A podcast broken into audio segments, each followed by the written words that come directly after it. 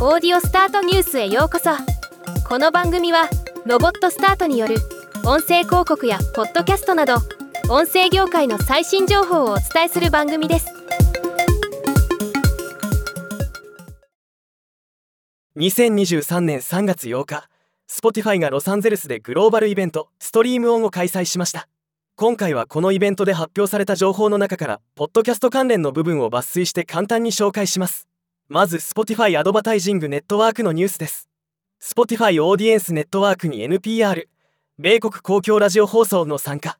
Spotify がパトレオンとの提携。Spotify for Podcasters でリスナーとの交流と視聴者の発見を促進するためのツールの提供。続いて Spotify のオリジナル及び独占配信のポッドキャスト番組のニュースです。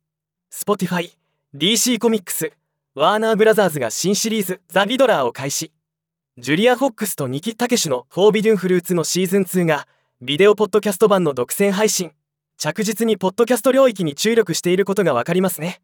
さらに詳しく知りたい方はイベントを録音したポッドキャスト英語も公開されていますので聞いてみてください。ではまた。